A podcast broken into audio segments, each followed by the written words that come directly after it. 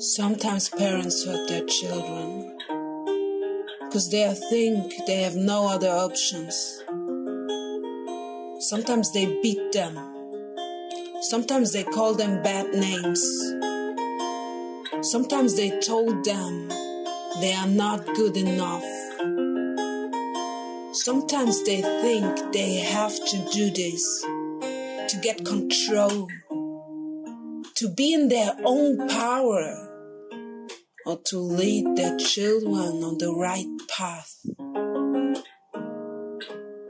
But when they are honest to themselves and to their children, they would recognize that they are just overwhelmed and they don't know what to do instead. Because they also learn to act that way from their own parents.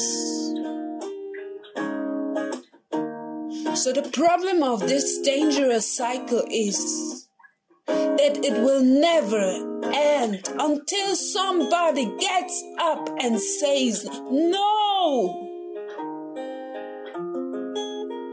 If you are a mother or father who uses violence, Please say no.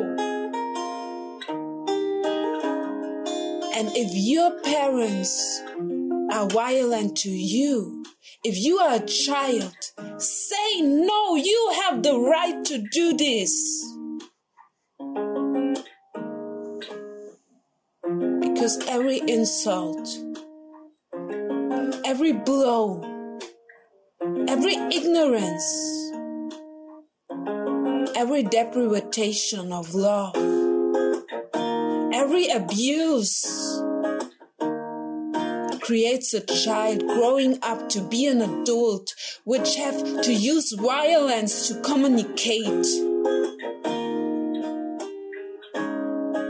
This behavior creates many adults who move through a life full of insecurities, fear, mistrust, creating a dark, gray world.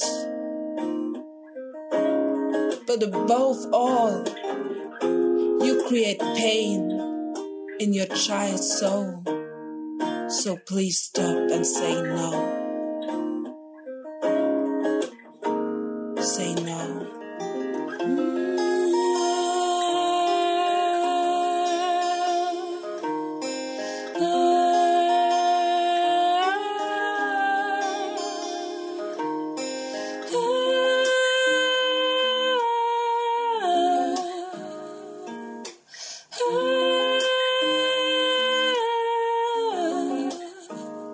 Please say no.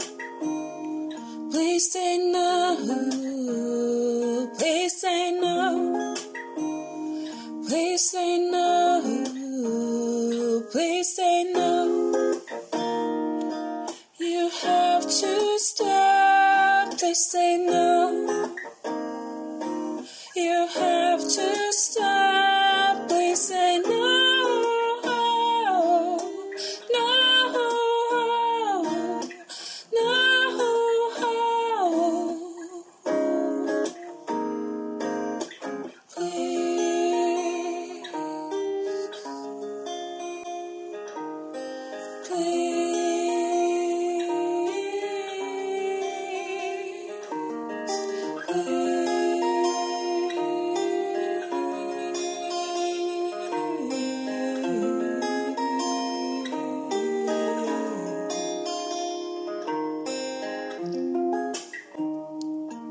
Stop violence.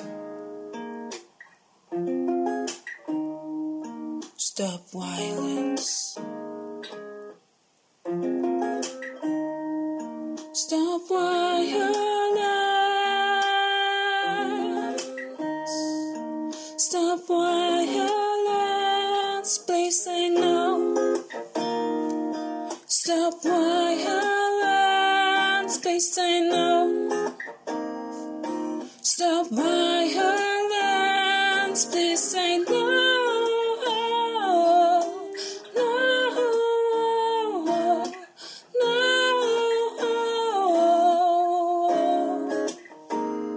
Please say no.